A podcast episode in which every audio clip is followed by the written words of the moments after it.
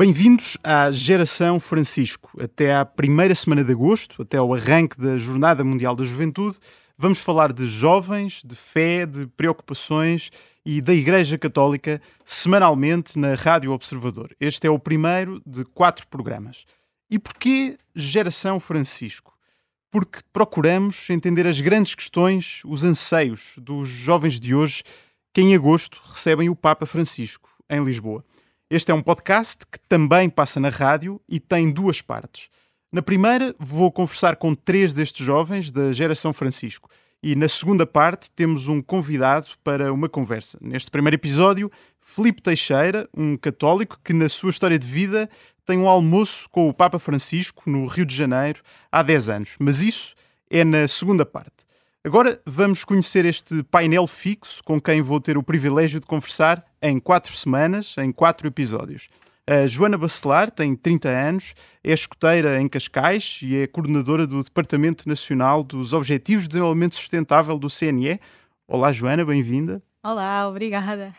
Temos também connosco o Duarte Pagou, 27 anos, licenciado em Publicidade e Marketing e trabalha nessa área e é catequista na Paróquia da Damai. Olá, Duarte. Obrigado. E o terceiro elemento deste painel é o Miguel Simões Correia, 23 anos, é licenciado em Direito e está agora a tirar um mestrado e trabalha com os jesuítas no Serviço de Proteção e Cuidado, um serviço criado na sequência da crise dos abusos de menores eh, por membros do clero. Bem-vindo, Miguel. Obrigado pelo convite. E neste primeiro episódio procuramos responder a uma pergunta. A Igreja Católica ainda é para jovens? Nós estamos a ter esta conversa justamente um dia depois da Universidade Católica ter apresentado um estudo, não sei se o viram, que diz que 49% dos jovens portugueses entre os 14 e os 30 anos são católicos e que 56% são religiosos. Joana, com base na tua experiência até hoje, na tua vida de, de fé, de, de pertença a, a movimentos da, da, Igreja Católica, mas também na escola, na faculdade, no trabalho, isto surpreende que menos de metade dos jovens portugueses se digam católicos?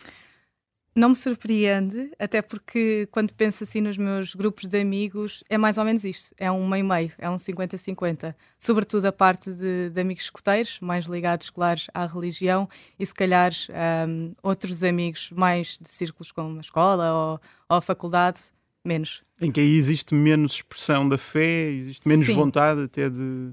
Sim, uh, não sei se é mais, menos vontade ou se é menos desconhecimento. Um, se calhar também um, houve algum conhecimento e houve até alguma um, relação com a igreja, mais quando éramos, se calhar, mais pequenos, mas depois um, um afastamento. Uhum. Ainda assim, o, o, estudo tinha um número curioso que li: 22% dos jovens portugueses dizem-se crentes, mas sem praticar uma religião. Duarte, isto é uma realidade que, que testemunhas no teu dia a dia, uma espécie de fé passiva, pessoas que se dizem crentes, mas que não praticam uma religião. Sim, não posso dizer que seja uma realidade que é, que é descabida. De facto, um, existe uma, uma, até no meu, no próprio grupo de amigos, como no meu exemplo, um, sou assim, dentro de uma minoria, num, num pequeno grupo, uh, sou a única pessoa que, que frequenta a, a igreja, que, que, é catequista e, portanto, tem uma vida uh, de fé uh, ao longo destes anos. Uh, mas a maior parte destas pessoas, de facto, uh, tiveram ao longo do seu percurso uma parte, uma história de fé, ou como foram batizados, fizeram a primeira comunhão e ao longo da sua vida foram perdendo essa ligação, foram perdendo esse, esse, esse contacto com a igreja. Portanto, não, abandonaram não... a pertença, digamos assim, a uma instituição, mas achas que também abandonaram a fé? Ou... A questão do, do abandono da fé é uma questão que, que, dava para muita conversa, de facto. eu acho que a, a, diferença entre aquilo que é a fé e aquilo que é a, a, a, crença ou a religiosidade de uma pessoa tem algumas, tem algumas diferenças. E uma pessoa pode ter pode ser religiosa, pode ter a sua religiosidade e não ter a fé que nós acreditamos, a fé que nós que nós, que nós vivemos. Mas, de facto, a fé católica, a fé que eu, que eu, que eu professo, de facto, uh, tem, nota-se que, que estas pessoas foram perdendo essa ligação com a Igreja, embora possam dizer cristãos, possam dizer que acreditam em Deus, que acreditam na criação, que acreditam na, nesta, nesta, naquilo que é, que é, que é os ensinamentos da Igreja, mas que a ligação diária da, da, da missa diária, do, do, do, do, da missa, da catequese, uhum. isso acredito que de facto não está muito longe da realidade, porque há muitas pessoas que vão perdendo com, com, com a idade. Miguel, e no teu caso, na tua vida até hoje, tu tens uma ligação naturalmente muito próxima à Igreja e trabalhas uh, em instituições da Igreja. Um, pegando aqui num conceito que o, que, o, que o Eduardo estava a usar, dirias que sempre foste mais a regra ou mais a exceção no que toca à prática da fé entre os teus grupos de amigos? Sim, eu penso que para mim foi sempre muito diversificado. Uh, nos ambientes mais escolar académico fui sempre a exceção eu estudei no Liceu Francês e, e, tirei o curso de Direito na Faculdade de Direito da Universidade de Lisboa. Uh, mas depois há muitos meios que são eh, praticamente exclusivamente católicos, não por estarem fechados, uh, mas porque são ligados aos campos de férias, à igreja e etc. Grupos muito no meu caso, muitos ligados aos jesuítas. O que me parece é que também não acho que não se perdeu uh, os 80% ou 90% de católicos que se dizia que havia, porque isso nunca foi uma realidade. Uhum. Uh, estes 80% ou 90% de católicos, que agora se calhar é 50% ou é 40%, uh, eh, na verdade, nunca a qualidade da relação espiritual e da relação mesmo com a própria instituição e igreja que estes 40% têm, é se calhar muito maior do que os 40% da altura, certo. para não falar dos outros 40% que nem sequer, enfim, que eram batizados e está tá a andar. Um, acho que as relações que existem hoje entre os jovens e a igreja um, ehm, são, são mais fortes, são mais uh, profundas. Acho que há um discernimento muito mais sério feito por parte dos jovens que querem ir à igreja, precisamente porque, para dar esse passo, são confrontados com imenso, uh, imensa oposição uhum. uh, social nos, nos, grupos, sobretudo grupos ligados à, à academia. E achas que há um risco aí? Lembro que o, que o Papa Francisco estava para isso na, na exortação que, que dirigiu aos jovens em 2019. Achas que há o risco de, de por esses grupos eh, de católicos mais ligados, por exemplo, aos jesuítas ou enfim, determinados colégios, etc., eh, serem de facto grupos em que se vive muito intensamente a fé, uh, acabarem por ser grupos que se isolam do resto do mundo, da generalidade da geração jovem contemporânea e acaba por se tornar uma espécie de minoria, uma, uma espécie de elite crente. Achas que há esse risco? Há, há, há o risco e, e verifica-se não só o risco, mas a prática, penso que isso acontece muito acho que é preciso fazer um esforço muito grande para sair daqui, para falar uma linguagem mais comum aos outros jovens um, e não fechar as comunidades, porque isso muitas vezes também leva a uma certa radicalização. As comunidades acabam por se construir em oposição ao mundo, contra o mundo, porque nós é uhum. é que somos, nós uhum. é que acreditamos, e, e há um, um, certo elitismo quase uh, espiritual que é construído e, e, que é totalmente negativo e, e com muitas demonstrações práticas, parece-me, uh, na nossa vivência hoje em dia. Nessa mesma exortação de, de 2019, o Papa Francisco ia buscar uma citação do, do, do Oscar Romero, agora São Oscar Romero, uh, para dizer, e gostava de pegar nesta, nesta citação, uh, que o cristianismo não é um conjunto de verdades em que é preciso acreditar, ou de leis que se devem observar, ou de proibições. E que, apresentado assim, até repugna. Joana, parece-te que atualmente aquilo que a Igreja ainda transmite aos jovens ainda é essencialmente um conjunto de regras e de proibições, muita, muitas delas, por exemplo, na moral sexual, uh, e que isso afasta, repugna os jovens, para usar a expressão do Papa? Eu acho que depende da igreja de que estamos a falar. Um, depende das paróquias, depende dos padres, depende muito da mensagem que é transmitida um, e, portanto, sim e não. depende de quão abertos são um, e, e, e da visão que transmitem um, e também do apoio que dão um, aos jovens até que estão nessa, um, enfim. E, e, portanto, eu acho que é importante percebermos. Mas existe esta realidade, não é? Esta ideia de, de apresentar a, a, fé católica como um, livro de regras, de proibições. Uh, é uma tentação de, de, de alguns setores da Igreja, na tua opinião? Eu acho que sim, mas eu acho que também é importante nós, enquanto católicos, percebermos um, a nossa missão e o que é que nós podemos ainda mudar na Igreja. Porque não são as pessoas de fora, digamos assim, entre aspas, uh, que vão mudar a Igreja, são as pessoas de dentro da Igreja. E, portanto, se, se os jovens não se sentem confortáveis, acho que é importante falar e é importante falar sobre isso. Mas lá está, não sei se é em todos os lugares que, que existe essa abertura para se falar, para se conversar e para podermos.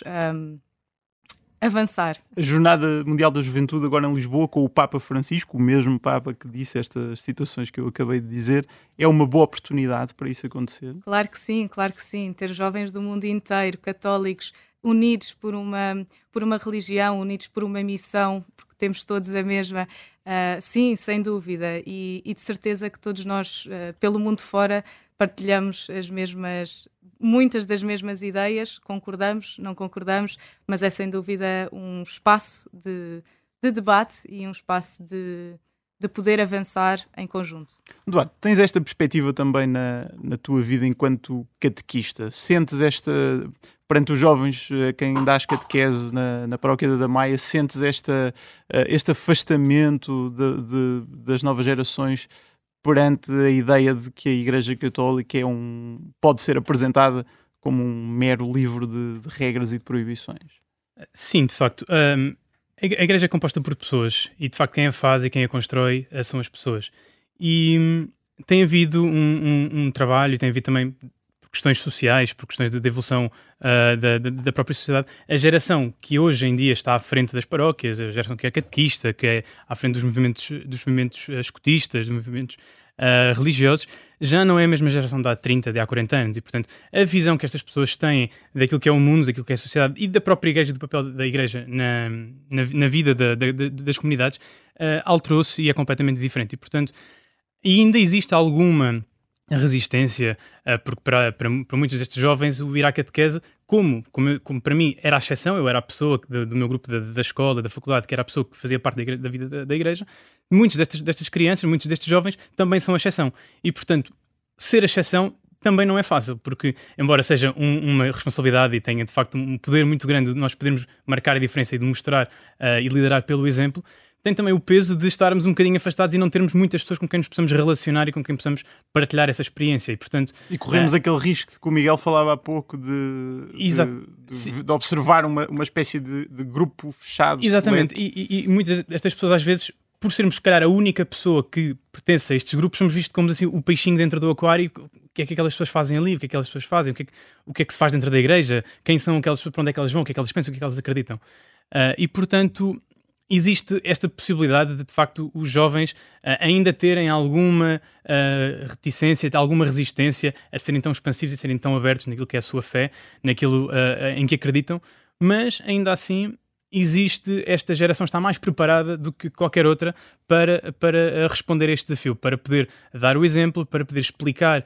aquilo que nós fazemos e estas jornadas vão ser precisamente uma oportunidade excelente para mostrar de facto o que é que é a igreja e o que é que a juventude faz. E como é que isso pode fazer concretamente? Por exemplo, tu na tua vida enquanto catequista, como é que procuras uh, apresentar uma proposta de, de fé, de pertença a uma instituição religiosa que, que não seja por este prisma que afasta, que afasta os jovens? Eu acho que, como, como em muitas coisas da vida, na igreja uh, e quando se lida com jovens, é o exemplo que conta.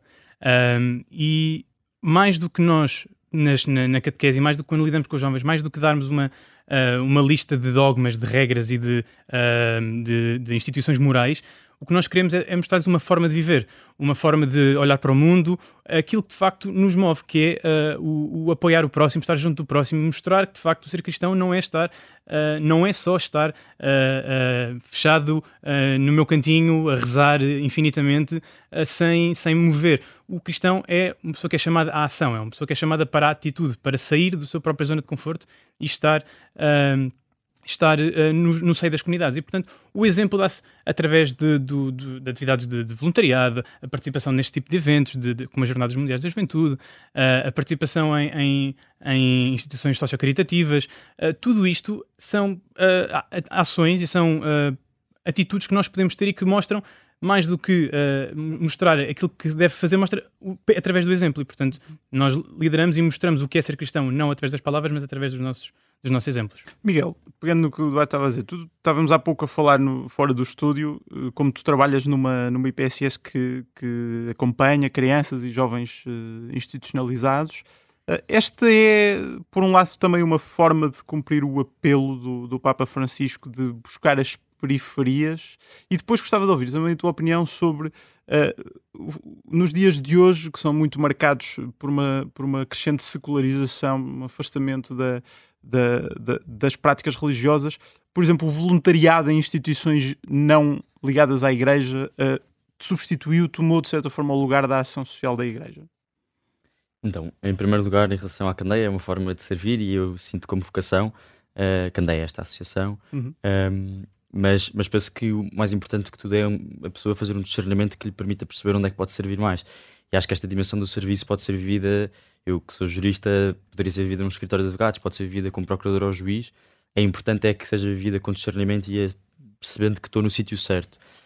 Um, agora, penso é que sim, o, o, voluntariado, a ação social, regra geral, é muito trabalhado na, na, nos jovens católicos. Penso que às vezes é, é, é pouco vivido como um encontro. E, portanto, para ir ao encontro das periferias, tem de estar ao encontro antes uh, de, de, só chegar às periferias.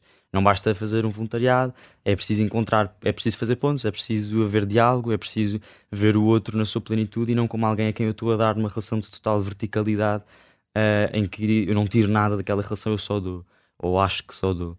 Um, em relação à, à secularização, parece-me que apesar de haver um movimento nesse sentido, um, a Igreja continua a ter um bocado um monopólio de, de questões sociais e de uh, preocupações sociais e por agora ainda uh, é bastante dentro desse âmbito. Bem, por uma última pergunta, em 10 segundos gostava de fazer aos três a, a, mesma pergunta com a qual abri este episódio.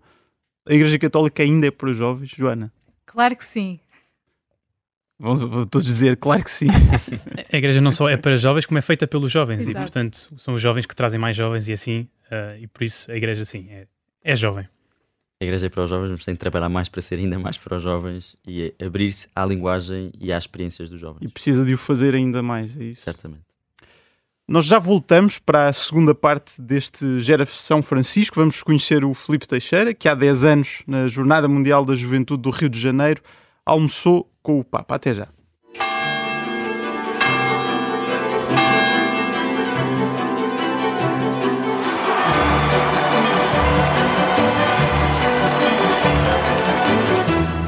Estamos de regresso para a segunda parte da Geração Francisco e é nosso convidado Filipe Teixeira. Bem-vindo. Obrigado. O Filipe Teixeira trabalha como designer numa empresa de publicidade, mas durante vários anos trabalhou no Patriarcado de Lisboa, no Departamento de Comunicação.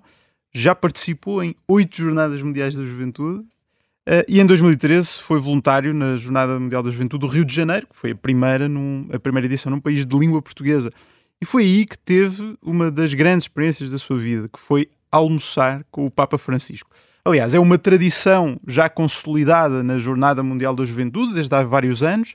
Em todas as edições, o Papa tira um dia para almoçar com um pequeno grupo de jovens, uma dezena de jovens de todos os continentes, para os escutar e conversar com eles. Desta vez, na edição de Lisboa, também vai acontecer, é dia 4 de agosto, sexta-feira, ao meio-dia, com um grupo de jovens que ainda não conhecemos. Em 2013, na edição do Rio de Janeiro, o Filipe Teixeira foi um dos jovens escolhidos para almoçar com o Papa. A minha pr primeira pergunta, Filipe, é como é que isto aconteceu? Como é que acabaste a almoçar com o Papa Francisco? É, é, é, curioso, até hoje há uma pergunta que eu faço e insisti em não obter resposta, que é o porquê, porque é que isto aconteceu, de facto. Uh, porque uh, a determinada altura eu estava lá e estive durante nove meses e uh, o tema do almoço, apesar de nós uh, na comunicação trabalharmos tudo o que é, uh, tudo que são eventos, digamos assim, dentro da jornada, o tema do, do almoço nunca tinha sido colocado para ser trabalhado por ser um evento privado. Nesse sentido, nunca foi sequer um pensamento ir ou poder ir ao almoço. E, e, a coisa dá-se. Há 11 dias, quem tinha permissão de convidar os jovens porque grande parte desse grupo foi uh, a partir de jovens que lá estavam a trabalhar tal como eu, com mais ou menos tempo, de todo o mundo. Uh, o convite dá-se e, e, pronto, foi, foi Quem é aquele que momento. telefonaram-te? Quem é que. Não, o, o, neste caso foi um dos responsáveis de um dos departamentos das relações internacionais que, que me fez o convite. Foi muito curioso porque aquilo surgiu uh, mais ou menos 11, 11, 12 dias antes da JMJ. Uh, e naquele, naquele primeiro choque eu sinceramente não quis. Uh, achei que, que, seria até uma brincadeira, mas achei mesmo de facto, né? E depois de alguma insistência, acabar por me convencer que se calhar poderia ser. Mas uh, como é que foi? Nós já vamos falar sobre, sobre a experiência uhum. de voluntariado. Estiveste lá uhum. nove meses antes da, antes da jornada, mas como é que foi esse almoço? Qual é que é o objetivo desse encontro do, do Papa com, com os jovens de modo tão íntimo, porque há o encontro em grandes dimensões, com um milhão, ou dois, no caso do Rio de Janeiro, três milhões, não é? Mas depois aquele é um encontro mais privado, mais íntimo. O que é que. Exatamente. O, o, conceito, digamos assim, deste almoço é ter à mesa, enfim, uma representação dos continentes. Uh, dos cinco continentes. Uh, perante isso, uh, estamos a falar num momento em que aqui a comida até acaba por ser o menos importante, um, mas um momento em que. Não podemos, te lembras do que é que não foi me lembro, É verdade, não me lembro do, do, do, que foi em mente. Tenho lá, aliás, a Aura Miguel até no. No, no, mais recente livro uh, acabou por publicar a, a emenda completa um, e, e, aquele uh, passa a ser um momento em que temos a oportunidade de sermos, enfim, entre aspas, porta-vozes daquilo que representamos do país ou pelo menos do continente de onde vimos. Comigo a representar a Europa esteve também uma voluntária francesa, Anne-Sophie, e fomos os dois uh, os representantes da, do continente europeu. Quantos jovens estavam no grupo que almoçou com o Papa? Uh, eu creio que éramos 12. 12. E de que é que falaram? Que é que, como é que foi essa, essa conversa? Foi cerca de hora e meia, não é? Com, com o Papa? Sim, sim, uma hora e vinte, creio eu, até, até a segurança vir chamar-nos, não é? Ou vir terminar com, com o almoço. Falámos de vários assuntos. Uh, aliás, nós estamos num ambiente muito propício a como se fosse uma espécie de avô, um almoço de família em que o avô tem a oportunidade de responder aqui algumas perguntas e, foi muito variado, desde perguntar como é que eu posso ter a certeza da minha vocação, como é que como é que isso pode acontecer, eh, desde perguntar como é que a Igreja pode melhorar nesta ou naquela realidade. A pergunta que eu fiz, porque nós estávamos em 2013, eh, os jovens uh, estavam uh, muito curiosamente como estamos hoje, não é? Ou seja, afundados eh, com incerteza em relação ao futuro e na altura da, da Troika, etc., colocava-se muita pergunta, não é? O que é que os jovens podem fazer? E eu fiz a pergunta: o que é que o padre o que é que o Papa pode dizer aos jovens? E recordo-me muito ainda hoje, porque acho que isso é muito atual, o Papa respondia que é importante os jovens não perderem a esperança. Eu creio que até acaba por ser essa um bocadinho a mensagem mensagem que o Papa Francisco acaba por deixar também noutros encontros aos jovens de todo o mundo. E ele fez também alguma pergunta? Ou foram os jovens a fazer perguntas? Foram os jovens, não sei se ele queria fazer alguma, mas não houve, digamos assim, tempo uh, para pode deixar fazer a pergunta. Sim. Desde que, que, que, o Papa João Paulo II criou a uhum. Jornada Mundial da Juventude, nos anos 80, uh, eh, que, enfim, em grandes dimensões, este evento tem sido uma oportunidade para o Papa se encontrar com os jovens de todo o mundo, para tomar o pulso, digamos assim, à geração uh, de jovens que tem, que tem pela frente. Aquele almoço foi um desses momentos. Com que imagem é que o Papa ficou uh, da, da, geração dos jovens de 2013? É, é, curioso porque 2013 estamos a falar de tudo novo. O Papa é novo. Uhum.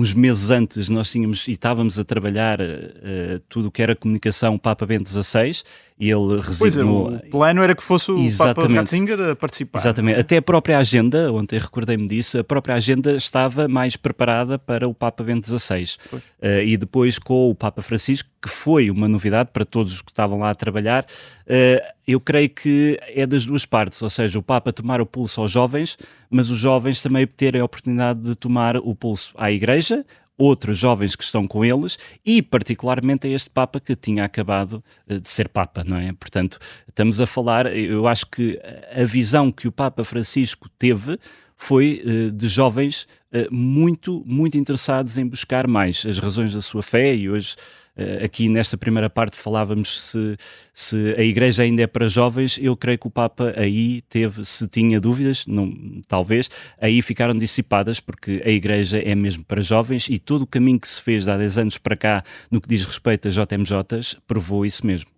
De, de que maneira? Que é. Um maior protagonismo, por exemplo, olhar agora para a jornada de, de Lisboa, nós, eu arrisco-me a dizer, temos a jornada onde os jovens assumem um papel mais importante no que diz respeito à coordenação. E não estou só a falar em redes sociais, estou a falar também uh, eh, 24 horas presencialmente no comitê organizador local, naquilo que são os, os CODES, ou seja, os, os comitês organizadores diocesanos, em todas as dioceses, são jovens que estão ali a dar a cara e que, eh, no fundo, tomam as rédeas deste projeto. Mas nós aqui estamos a falar, essencialmente ou exclusivamente, dos jovens que já estão dentro da Igreja, que já estão, eh, enfim, envolvidos nas, nas organizações, nas instituições da Igreja, e mesmo no caso da Jornada Mundial da Juventude, uh, o Papa ficará com a ideia daqueles que participam, não é? Uh, mas a minha pergunta até era mais noutro sentido: era se acreditas que o momento em que o Papa se encontra com os jovens, até para esse almoço, lhe permite ficar com uma ideia da, da, globalidade dessa geração, ou seja, se, se, é, se, permite compreender a que jovens é que a Igreja tem de falar uh, nos dias de hoje. Eu creio que sim. Esse almoço, esse almoço, enfim, uma JMJ acaba por ser um bocadinho um concentrado, uma espécie de sumo concentrado onde muita coisa acontece e aquilo pode dar para muitas semanas, meses, anos. Uh, eu creio que o Papa tem ideia, mas não é só por, pela JMJ. Tem ideia, neste caso o Papa Francisco, uh, tem ideia por tudo aquilo que já aconteceu até aqui. É um sino dedicado aos jovens, uh, os encontros de jovens onde ele tem participado também noutros países. Uh, sempre que há uma visita, normalmente há sempre um ou outro registro mais ligado aos jovens. Eu creio que este Papa tem, sem dúvida, uma grande preocupação e uma imagem muito clara sobre as dificuldades, mas acima de tudo os desafios dos jovens de todo o mundo tu já participaste, falava isso no início, numa série de jornadas, oito. É? Oito. Portanto, já correste Se chegar até todo, agosto, serão nove. Serão nove. Já correste o mundo todo atrás das jornadas da, da juventude. Uh, dirias que a do Brasil, por todas estas razões, foi o momento alto da, da, tua ligação a este acontecimento? Eu creio que há dois momentos. Existem duas jornadas que eu considero as jornadas mais significativas para mim. A primeira, por ser a primeira, estamos a falar no ano 2000, Roma, é a primeira experiência internacional, as coisas eram muito diferentes, ou seja, hoje pensa-se de avião para todo lado, na altura não era bem assim, mesmo tudo que são máquinas fotográficas, na altura o registro era outro, completamente diferente, por exemplo, uh, e aí marcou-me porque tive aí o primeiro contacto com aquilo que é a Igreja Mundial, os jovens de todo o mundo estavam ali presentes e foi uma oportunidade para ver que não estávamos sozinhos, quem vinha de Portugal não estava propriamente sozinho.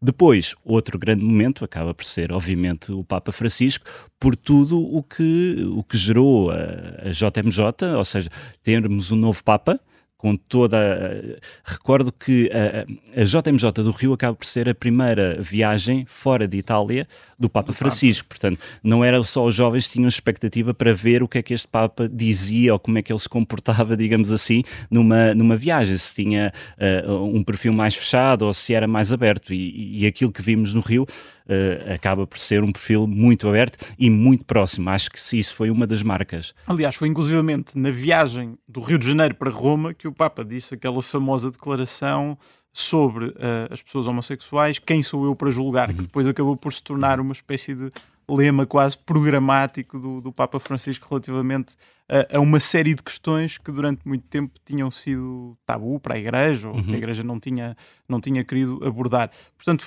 a Jornada Mundial da Juventude, o facto do, da primeira viagem do Papa ter sido com os jovens também serviu para apresentar o, o seu programa para a Igreja e para o mundo. Sem dúvida, oficialmente, depois acaba por ser por documentos mais oficiais, digamos assim, mas a, a, aquelas primeiras conversas, aqueles primeiros comportamentos mostraram aquilo que é hoje a imagem que eu creio que quase todo mundo tem do Papa Francisco. É uma figura próxima, é, é alguém que eh, não está preocupado em encontrar e, e elaborar uma resposta fechada, mas que, à boa maneira jesuíta, uh, cria uh, espaço para que todos reflitam e todos possam participar. E depois, Abre os debates, não é? Sem dúvida. Aliás, a prova dos sínodos todos até, a, até agora é uma prova muito clara disso mesmo, não é? Este é o objetivo deste Papa e creio que uh, até ao final do seu pontificado vamos ter um Papa Francisco muito aberto a promover o debate e não o julgamento e não a guetização, digamos assim, daquilo que muitas vezes tem, tinha sido a imagem da Igreja no mundo. Gostava de falar também da tua experiência de voluntariado no, no Rio de Janeiro. Uh, foste nove meses para, para, o Brasil como voluntário na preparação da, da Jornada Mundial da Juventude. Como é que isto aconteceu? Porquê é que foste tanto tempo de, para de, trabalhar na. Deixa-me só dizer que esta, esta ideia de, de voluntariado de longa duração, pelo menos em, aqui em Portugal, não estava nada explorada. Ou seja, isto que nós temos agora não existia. Eu tive também na Pastoral Juvenil e, e nunca se falou sequer uh, desta possibilidade em comparação com outros países. Portanto, acabou por ser tudo novo.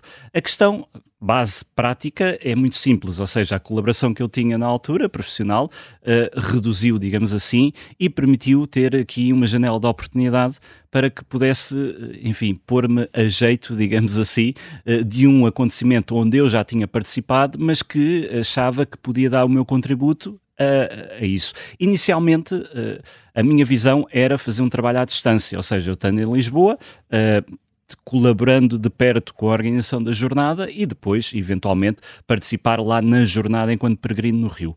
E curiosamente, acabei por mandar um e-mail na altura para o diretor de comunicação e quatro horas depois, uh, muito ao contrário daquilo que é o, que nós chamamos de jeito brasileiro, tive a resposta que era afirmativa. Depois, Uh, foi um processo burocrático até ter o visto e até ir para o Brasil, onde, onde fiquei durante nove meses.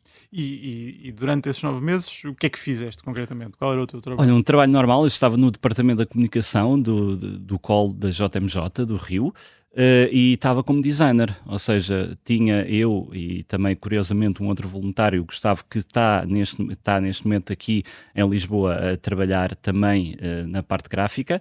Uh, tínhamos a missão de coordenar, digamos assim, tudo o que era tudo que tinha a imagem da JMJ. Estamos a falar o Guia do Peregrino, estamos a falar de cartazes, estamos a falar de redes sociais, estamos a falar de tudo para onde saía o logotipo e eh, tudo que era institucional da JMJ. Claro que depois cada um tinha a sua realidade. Eu vim de Portugal, tinha também, eh, acabava por colaborar naquilo que era assessoria de imprensa, quando havia algum interesse também de algum jornalista sobre eh, a JMJ do Rio, acabava também por fazer um bocadinho essa ponte. Enfim, mas era sobre tudo isto. E na altura já havia a expectativa de uma jornada em Portugal ou ainda não se falava?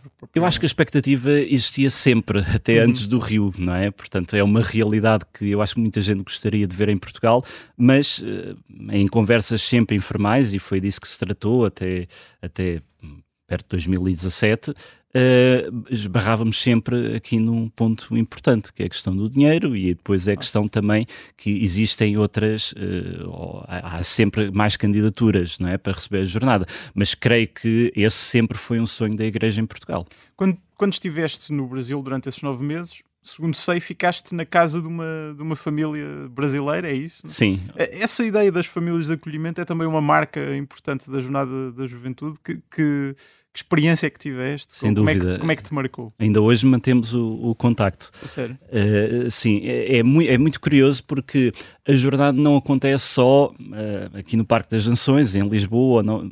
A jornada vai acontecer em cada canto, em cada momento, em, em cada acontecimento que pode ser o mais variado. A questão de estar numa casa de família ajudou-me, em primeiro lugar, uh, a conhecer aquele povo, não é? O povo brasileiro, o povo que acolhia a jornada. Uh, e depois ajudou-me também a crescer durante aquele tempo, porque é um apoio fundamental para quem está uh, longe durante nove meses. E, e a relação que, que, eu tenho ainda com eles, mas que foi muito importante naquela altura, uh, foi muito engraçada, não é? Ou seja, houve várias peripécias, vários acontecimentos, mas às tantas eu acabava já por ser da família, tínhamos rotinas em comum, almoçávamos ao domingo, por exemplo. Isso era religioso, onde podíamos conversar não só durante a semana, sobre o que aconteceu durante a semana, eh, mas também perspectivar o que, o que estava para vir.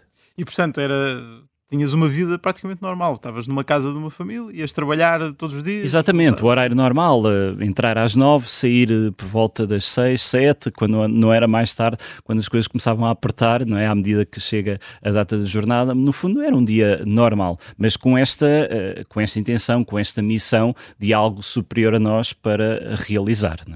E com base em toda a tua experiência nas jornadas da juventude, quer na do Rio de Janeiro, quer em todas as outras que, que participaste como peregrino, que expectativas é que tens agora para, para a edição de Lisboa? Olha, eu acho que há aqui dois contextos muito importantes que vão influenciar aquilo que será o pós-jornada. Em primeiro lugar, eh, a pandemia. Nós passámos por uma pandemia há relativamente pouco tempo, embora muita gente já nem se lembre disso. Eh, e em segundo lugar, a questão da guerra. O que é que isto tirou, uh, no meu entender, uh, aos jovens e à sociedade, particularmente europeia? Tirou um bocadinho a esperança. Eu acho que a JMJ vai trazer vai ser uh, aqui um concentrado de esperança para os jovens, mas também para quem recebe a JMJ nas suas diferentes experiências, não é? Acho que vai ser uma oportunidade que, que vai passar e que pode, sem dúvida, mudar a vida de muita gente. achas que no mundo, enfim, atual, marcado pelo como dizias, pelo regresso da, da guerra ao continente europeu, pela crise económica, eh, mas também por uma, por uma realidade de, de enfim, de, de, muita dificuldade dos jovens no acesso ao emprego, à habitação. Uh, o que é que achas que o Papa Francisco terá para dizer a esta geração, a esta geração Francisco, como chamamos neste programa? É uma boa pergunta. é uma boa pergunta. Eu, em primeiro lugar, acho que vamos ter uma surpresa que é ver um Papa, eh, contrariamente àquilo que nós uh, ultimamente temos uh, acompanhado, um Papa muito jovem e muito próximo dos jovens, apesar da sua idade. Uhum. Essa, no meu entender, será a primeira surpresa. E depois, eu creio que os Mesmo jovens... com muito esforço físico, não é? O programa é Sim, bastante intenso. É olhamos. bastante intenso e ele não se escusa a nada, não é? Até há tanta história que se, que se podia contar uh, do, da agenda do Rio de Janeiro, não é? Que ele próprio quis mudar aquela agenda para dar mais tempo para ir, por exemplo, a uma favela ou, ou até ao santuário de Nossa Senhora da Aparecida. Uh, eu acho que aqui este, uh, nós vamos ter noção de um Papa que não se escusa a nada, mas que vai proporcionar uh, momentos muito próximos. Eu, eu, creio que todo o discurso do Papa, os discursos do Papa, tendem a ir muito para esta proximidade, que é, no fundo, aquilo que ele inicialmente, no início do seu pontificado, uh, apontou. Não é? Alguém próximo. Recordamos, por exemplo, aquele célebre episódio no Rio de Janeiro, quando uh, a comitiva se enganou naquela avenida e acabam por ficar presos numa avenida secundária onde não eram para passar, a primeira coisa que ele fez foi abrir janela para cumprimentar os peregrinos. Portanto, eu acho que serão estes gestos que nós iremos ver uh, durante a JMJ aqui em Lisboa. E achas que, para terminar no, rapidamente, mas achas que uh, a sociedade portuguesa uh, conseguirá ver isso? A Igreja conseguirá passar à sociedade portuguesa a importância deste evento ou, ou, ou, ou, corremos o risco de ficar a olhar para um evento apenas marcado por polémicas com dinheiro, com palcos, com etc. Eh, e, e sem irmos ao essencial? Eu estou uh, convencido que sim. Uh, até por aquilo que disse no início, a questão de, de termos aqui o protagonismo dos jovens. Agora, essa é uma pergunta que nós vamos ter que fazer no dia 6 de agosto, à noite, não é? Quando fecharmos as portas, quando os peregrinos forem embora e os voluntários, que é o que é que nós vamos fazer com tudo isto que aconteceu durante estes dias em Lisboa. E acho que esse será o desafio da Igreja em Portugal e no mundo seguramente, mas particularmente na Igreja de Portugal. Perceber o que é que ficou deste, deste Sem dúvida. Evento. Muito obrigado. Obrigado Filipe eu e Teixeira. parabéns pela iniciativa. Obrigado. Este foi o primeiro de quatro episódios da Geração Francisco, um podcast que também passa na Rádio Observador às sextas, depois do jornal das duas da tarde. Para a semana, vamos falar sobre como a crise dos abusos sexuais de menores afetou ou não a relação dos jovens com a Igreja Católica. Até para a semana.